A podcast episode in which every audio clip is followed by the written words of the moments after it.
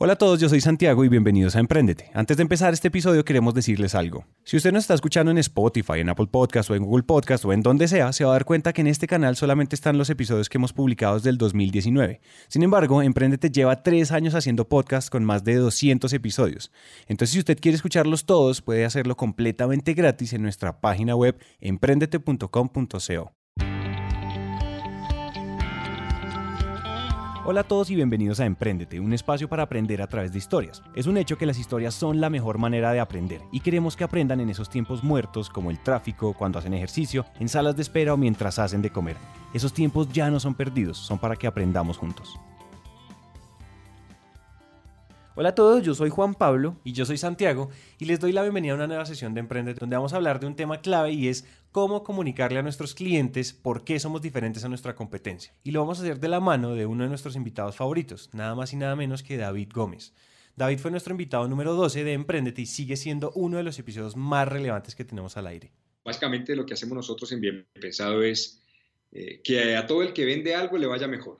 Digamos, nuestro foco es generar mucho contenido para que cualquier persona, sea empleado, sea independiente, sea emprendedor, eh, darle herramientas para que pueda prosperar con su negocio y sobre todo en la parte de ventas. Nos enfocamos mucho en eso y por eso un poco como nuestro discurso es eh, entrenamiento comercial ridículamente práctico, así como para desencajar el cerebro, muy sencillas porque es que estamos agotados de la teoría y de tanta cosa, entonces a eso nos dedicamos y publicamos contenido, escribimos libros, dictamos charlas y bueno, es un poco lo que hacemos. David lleva ocho años trabajando en estos temas y es autor de libros como Facebook Toolbox, Detalles que enamoran, Bueno, Bonito y Carito y El día que David venció a Goliat. Y hoy nos va a ayudar a deconstruir la esencia de un buen diferencial. Comenzamos con algo que es muy simple y que se repite mucho, pero al parecer no entendemos, y es que cuando el cliente no percibe diferencia, decide por precio. Digamos que todo, todo parte, Daniela, de una, de una gran premisa, eh, y es que cuando el cliente no percibe diferencia, va a decidir por precio. Pero el problema nunca es el precio, sino que no perciba diferencia. Y para la gran mayoría de compañías siempre el precio es la obsesión. Les cuesta mucho cobrar por lo que venden, apenas reciben una objeción de un cliente que le dice, está muy caro y yo me acuerdo cuando yo iba a escribir este libro, lo, me acordé de mis muchos años de, en la parte de ventas y siempre cuando uno tiene un cliente que le dice, oiga, este está muy caro, el otro me da lo mismo y más barato, ahí uno queda pálido, ¿no? Entonces uno ahí es donde con toda su energía, su entrenamiento, capacidad en ventas, eh, recuerda todo lo que le enseñaron, uno frente al cliente le dice, espere, llamo al jefe a ver qué descuento le consigo, ¿no? Y, y, esa es una tristeza, porque es como que no es capaz uno de defender lo que vende. Entonces, para todos aquellos que les cuesta cobrar por lo que venden, es una forma de explicarle cómo si uno se diferencia le está dando argumento a la gente de por qué cuesta lo que cuesta. Soy un convencido que el problema nunca es costar más, sino que el cliente no entienda por qué. Y de eso se trata, darle herramientas a la gente de cómo encontrar su diferencial, cómo comunicar su diferencial, para que no tenga que regalar lo que hace, porque parece una miseria, parece muy triste que, que de verdad la gente tenga que regalar su trabajo. Es cuando le dicen, no, yo le compré porque es que estaba como barato, ahí sí nos jodimos, o sea, nos jodimos porque pues realmente cuando uno le compran porque tiene buen precio, el riesgo con eso es que el día que alguien le venda más barato, le van a comprar al otro. Y mira que eso es una gran falacia. La gente cree que una forma de atraer clientes es bajar el precio. Es un tiro en un pie. Primero, porque reduce margen de maniobra. Al tener menos ingresos, no puedes generar valores agregados porque no hay con qué pagarlos. Y segundo, siempre alguien va a bajar el precio más que usted. ¿O es que va a creer que lo van a dejar vender barato? A ver, si yo decido competir únicamente por precio, eventualmente me voy a morir porque siempre un día alguien va a encontrar la manera de entregar lo mismo más barato. Y la primera lección que nos da David es que tenemos que entender que estamos en un mundo competitivo, que no hay mentira más grande que creer que mi producto es tan innovador o tan exclusivo o tan avanzado que no compite con nadie. Para mí uno de los errores más comunes es que uno se enamora de lo que va a vender sin haber sido muy exhaustivo en qué otras alternativas hay en la calle y uno se, enamora del tema y cuando se estrella es porque se da cuenta que ya hay muchas alternativas, así el producto exactamente igual no exista, la gente lo ha resuelto de otras maneras, entonces siempre hay competencia. Para mí es el primer paradigma que la gente tiene que entender. Por más innovador que sea su producto, la gente ha vivido sin él y lo ha resuelto. Entonces, ¿cuál va a ser su discurso para que le diga a la gente, esto no lo ha visto, pero además resuelve algo de, de lo que ya existe mucho mejor? Aquí David menciona un error común y es que no investigamos la competencia con el juicio que deberíamos. Y además lo hacemos con el sesgo de lo perfecto, que es nuestro producto frente a todo lo demás. Sí, uno va y da tres vueltas y todo el mundo llega buscando justificarse. Yo no vi nada igualito lo que yo voy a lanzar. Es que eso no es lo que hay que mirar, hermano. Usted tiene que ver es cómo lo están resolviendo. Entonces, primero, somos pésimos estudiando lo que hay en el mercado. Y segundo, que es casi que la contraparte de eso, nos enamoramos de lo que estamos vendiendo. Estamos tan enamorados porque es que me encantó este producto que vi no sé dónde y lo quiero traer acá y me hermoso porque a mí me fascina, yo lo consumía todos los días, que la gente no quiere entender, no quiere, porque es que es duro, es duro uno darse cuenta que no hay mercado para lo que va a vender. Entonces, yo creo que es un tema, primero, como de, no sé si se llame ego o, falta de aceptar que hay otras cosas, eh, pero es que de verdad no hacemos la tarea, no hacemos la tarea. Creemos que lo más importante es el producto y fabricarlo y cómo traerlo, cómo hacerlo acá y buscar el proveedor, pero cuando se trata de identificar mercados es muy difícil.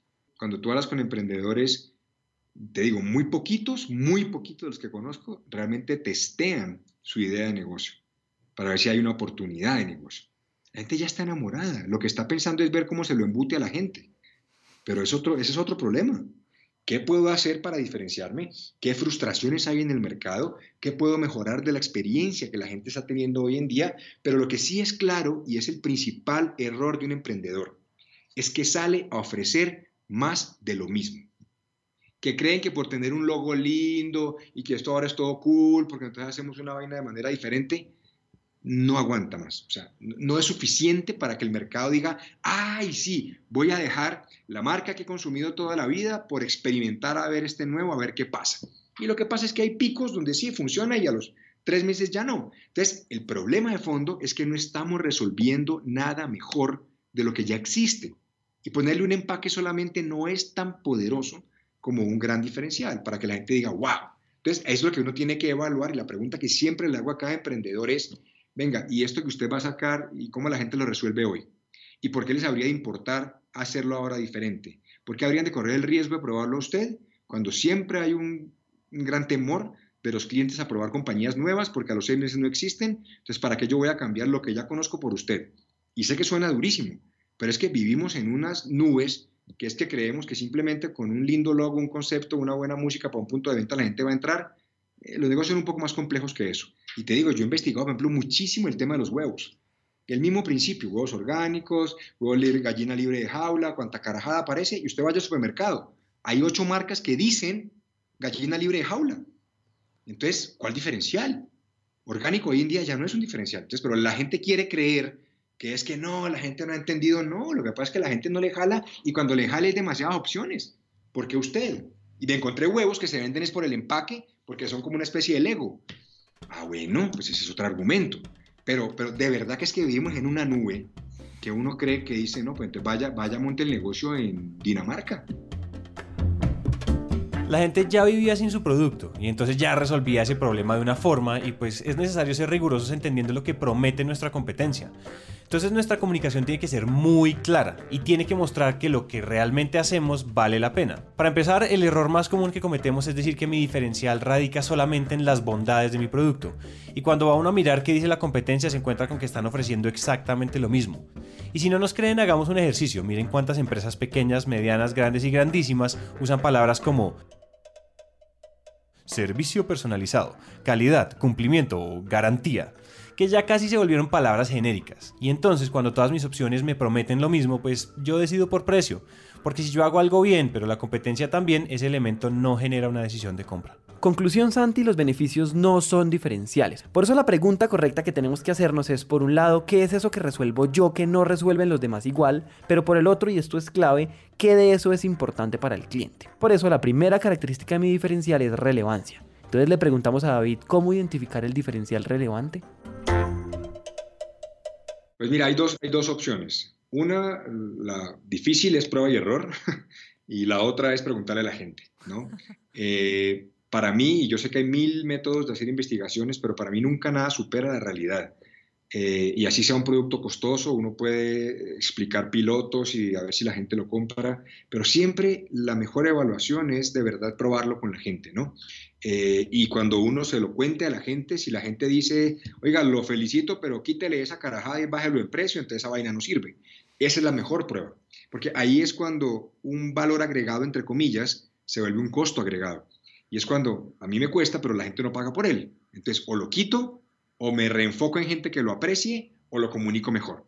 Pero parte del tema es entender que si uno tiene un elemento que otros no están ofreciendo, ya es un diferencial, va jugando bien. Pero lo otro es, ¿y eso por qué le habría de importar a la gente? ¿Qué implicaciones tiene no tenerlo? ¿Cuál es la consecuencia de eso? Y en muchos casos simplemente ofrecerlo a ver cómo, cómo jala el mercado o en otras preguntar a la gente, oiga, ¿pero usted eso es importante o no? Porque, y te pongo un ejemplo muy sencillo que lo veo con frecuencia. Tiempos de entrega tú fabricas X producto y se lo vas a entregar a los distribuidores, a los retailers, a los minoristas, y le dicen, yo soy el único que tengo entrega en ocho horas, de la misma ciudad, por decirte algo. Y la pregunta que uno se haría es, ¿y si el tipo tiene inventario para una semana, para qué le importa tenerlo en ocho horas? Si tiene inventario para una semana. No es relevante, a eso me refiero. Entonces, son cosas que uno tiene que también entender y que si conoce el mercado sabe que no todo es igualmente importante y que si no es importante la gente no va a pagar por él por más diferente que sea. Ese es el punto de fondo. Si yo encuentro algo que yo hago diferente y a mi cliente no le importa, ese valor agregado se vuelve un costo agregado y entonces otra vez no me compran. Ahora la segunda clave tiene que ver con los detalles y la pregunta que tenemos que hacernos es ¿a qué nos referimos nosotros con esas palabras genéricas que sin darnos cuenta estamos repitiendo? Los diferenciales están en los detalles, en la especificidad. Es decir, si usted tiene mejor calidad, no diga tengo mejor calidad porque la gente no va a entender qué significa mejor calidad. Mejor calidad puede ser representada en que duro más horas que otro producto, calidad puede estar en que a diferencia de los demás aguanto el agua, calidad puede estar en que tengo una reposición eh, si la cosa se daña, calidad es qué. Y, pasa igual con todo, con el servicio, con lo que uno quiera. Entonces, si uno no especifica a qué se refiere eso, es como, es, es como el buen servicio. ¿Qué es buen servicio? Buen servicio es que tiene 24 horas Atención, buen servicio es que puedo comprar online, buen servicio es que eh, están en mi negocio en dos horas si tengo un problema, buen servicio es que tiene garantía por cualquier razón, buen servicio es qué es buen servicio. Entonces, el problema cuando uno comunica sus diferenciales es que no explica cuál es el diferencial, creyendo que es que decir tengo la mejor calidad, la gente va a entender, estamos locos, pero locos. Tenemos que decir, yo resuelvo esto mejor que el resto por esto, esto y esto. Y si para usted es importante esto, soy su opción. Si no, chao papá. Eh, yo puedo decir buena, buena calidad es que duro cuatro veces más. Buena calidad es que eh, si yo soy una autoparte, incluso le respondo por, problemas eléctricos. Buena calidad puede ser eh, los insumos míos son certificados bajo tal norma y los de la competencia no. Buena calidad puede decir, tenemos un proceso mucho más estricto para control de partículas cuando yo hago la extrusión de un envase para la industria farmacéutica. Entonces, a eso me refiero. Pero es que decir tengo calidad es una cosa ridícula. O sea, ridícula. No, en serio, todo el mundo dice lo mismo y no significa nada. No aguanta más, eso no va más. No va más. Como consumidores estamos cansados de lo mismo y por eso la mayoría de las cosas que decimos y prometemos no llaman la atención. Y aquí hay algo claro y es que el problema no es necesariamente que todos somos iguales. El problema más común es que todos, aunque seamos diferentes, comunicamos exactamente lo mismo. Es decir, posiblemente no somos tan genéricos como sonamos. Ahí tenemos que hacer un ejercicio de encontrar eso que queremos comunicar. Primero es, eh, escoja algunos de sus clientes, de los buenos clientes, no de los que le piden descuento todo el día, esos revíselos de los buenos clientes que aprecian lo que usted vende y, pregúnteles, venga, ¿usted por qué nos compra a nosotros? Pregúntele qué nos diferencia a los demás. O sea, usted que ha comprado otros productos o ha trabajado con otras compañías o ha eh, contratado otros servicios, ¿por qué trabaja con nosotros? ¿Qué tenemos de diferente? Pregúntele, ¿hay algo que usted considere que nadie hace pero que debería hacerse? Y con estas respuestas que le dé la gente, sus clientes, los que le están pagando ya, busque elementos comunes, que es el tercer paso. Primero, identifique 10, 8 clientes que realmente aprecien lo que usted hace. Segundo, pregúnteles por qué me compra a mí, qué me diferencian. Tercero, busque respuestas comunes porque esos son los diferenciales, qué es lo que la gente hace. A veces uno se desgasta mucho comunicando cosas súper elaboradas, cuando la gente realmente lo que más aprecia es que usted le responde rápido. Entonces, si ese es el punto de, diferenciación, hay que capitalizar eso. Alguna vez conocí una compañía que vendía eh, vacunas y vainas para distribuidores y su gran diferencial era tiempo de entrega, por ejemplo. Pero entonces no era solamente decir yo entrego rápido, sino que entregaban en una hora, digamos. Entonces decíamos, ¿por qué no le ponemos un poco de veneno al tema? Y no solamente decimos entrego rápido, que suena hartísimo y trillado, y decimos entrega en una hora o ancheta gratis, ¿no? O botella de vino gratis, que es el principio de la pizzería de 30 minutos gratis, pero en este mercado nunca se había hecho. Entonces es uno llevar un elemento a que la gente realmente lo vea como diferente y que entienda que uno puede capitalizar algunas cosas que las puede exacerbar y que no siempre son estas grandes innovaciones tecnológicas, sino pueden ser cosas muy sencillas vinculadas al servicio, a tiempos de respuesta o al modelo de atención que uno tenga con los clientes.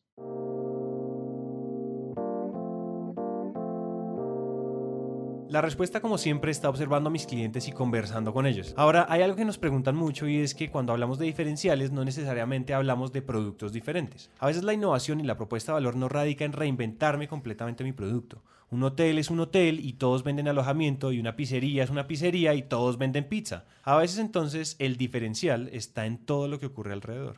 Cuando el producto es el mismo que el del otro, la diferencia está en el producto tiene que estar en todos los colaterales. Mira, conocí hace poco, bueno, hace rato, un, restaurante. Y has visto que restaurantes de comida mexicana, ¿no? Millones. Entonces dice, no, tengo unos tacos súper buenos, ¿no? Las enchiladas, la tal, sí, buenísimo. ¿Y es que en el resto son inmundos o qué? No, también son buenos. ¿Y entonces por qué diablos voy a ir al suyo? Y lo que hizo este restaurante es que simplemente creó toda una cosa temática alrededor de una figura muy reconocida y de una historia muy reconocida, donde usted entra allá y le hacen el show, y es todo un baile, y es una decoración, y es una vaina. O sea, usted de chiripa compra comida. Lo que facturan es comida, lo que venden es la experiencia. Es como un odontólogo. Usted va no por la resina que le van a poner, eso la vende todo el mundo. Además, ¿usted cómo va a saber cuándo es un buen odontólogo que otro? Un año y medio después cuando le digan, uy, ¿quién le hizo eso, hermano? pues se jodió, ya que usted va al odontólogo por la experiencia porque lo atienden bien, porque le cumplen las citas, porque además el trato es, es chévere, porque la experiencia es bonita. Entonces, el tema de fondo es, si usted vende lo mismo que el resto, tenga clarísimo que la diferencia no está en lo que vende. Un ejemplo más patente, digamos, mucho más evidente, un concesionario de automóviles o de motocicletas, lo que quiera. La misma marca. Todos venden la misma marca del mismo vehículo con los mismos elementos, las mismas características, mismas cosas. ¿Por qué habría que comprar usted y no otro? Si es el mismo carro, de la misma marca, y usted cuesta más porque usted. La diferencia no está en lo que vende, está en cómo lo vende y está en todo lo que está alrededor. Pero uno se cega a veces creyendo que es que no, no, mi abuela me enseñó a hacer unos brownies del carajo y entonces como eso es una berraquera se va a vender. Siga creyendo, papá. Un producto bueno no dice nada y aquí es donde tenemos que poner a funcionar la creatividad para encontrar en qué punto yo me salgo del montón. Ahora hay que hacer una salvedad adicional y esto es muy delicado. Y es que yo tengo que cumplir lo que prometo, porque si no lo hago voy a quedar peor de donde empecé y esa irresponsabilidad me puede salir muy cara. Lo que dice David es claro, ejecute primero y comunique después. Primero comunicamos y luego miramos a ver cómo lo hacemos, que está incorrecto. Lo que yo siempre he dicho es, ejecute primero, comunique después. Entonces, una vez usted ya verifique que realmente puede chicanear de cosas, ahí es cuando las comunica. Pero es que uno dice, ay, no, se nos ocurrió en la Junta que deberíamos decir tal vaina. Y la estamos haciendo. No, no, pero eso ahí sobre la marcha. No, puede ser. Entonces, es muy sencillo. Es que para mí es al revés el proceso. O la gente está absolutamente entrenada y yo de verdad estoy verificando en campo que la experiencia corresponde a la promesa que voy a hacer. Si no, no la puedo comunicar. Es que es irresponsable. Pero es parte de nuestra cultura, ¿no? Esto es obvio, pero lo repetimos. Tenemos que ser consecuentes con lo que decimos, porque no hay nada más dañino para la reputación de una marca que un engaño. Entonces no solo tendrán un cliente menos, tendrán un enemigo haciéndoles quedar mal cada vez que pueda. Conclusión, amigos, prometan cosas que estén seguros que puedan cumplir. Finalmente, el último gran consejo que nos dio David es claro, evite mensajes elaborados, poéticos y confusos y sea claro, directo y a la yugular. Entonces, cuando uno habla de ¿Cómo va a decir lo que tiene que decir? Mi principal recomendación siempre es que sea claro, directo a la yugular. O sea, cero rodeos, cero, cero genérico. Porque es que la gente es chistoso. Cuando están pensando qué decir de lo que van a vender, miran todos los beneficios y tratan de conjugarlos todos en una sola frase, por lo que la frase termina no diciendo nada para que encaje todo. Es ridículo. Entonces, es cuál es realmente su punto de diferenciación. Sin hablar de marcas, abran, abran la revista de Avianca o cualquiera, y van a ver todos los proyectos inmobiliarios, ¿sí o no? Cartagena, Santa Marta, no sé qué. Mire lo que dice cada uno de ellos. Exactamente lo mismo. Mire, por ejemplo, conozco un centro médico que hace operaciones de corazón. Su gran diferencial es que es mínimamente invasivo. ¿Cómo lo comunican? Te ponen en la hoja de la revista el tamaño en centímetros de la incisión que te hacen en el pecho para la cirugía de corazón. Entonces, cuando dicen mi diferencial es cirugía de corazón mínimamente invasiva, esto es lo que mide. Punto. Pero imagínate la diferencia para que te digan, no, te la máxima calidad de médicos preparados, no sé qué, a la yugular.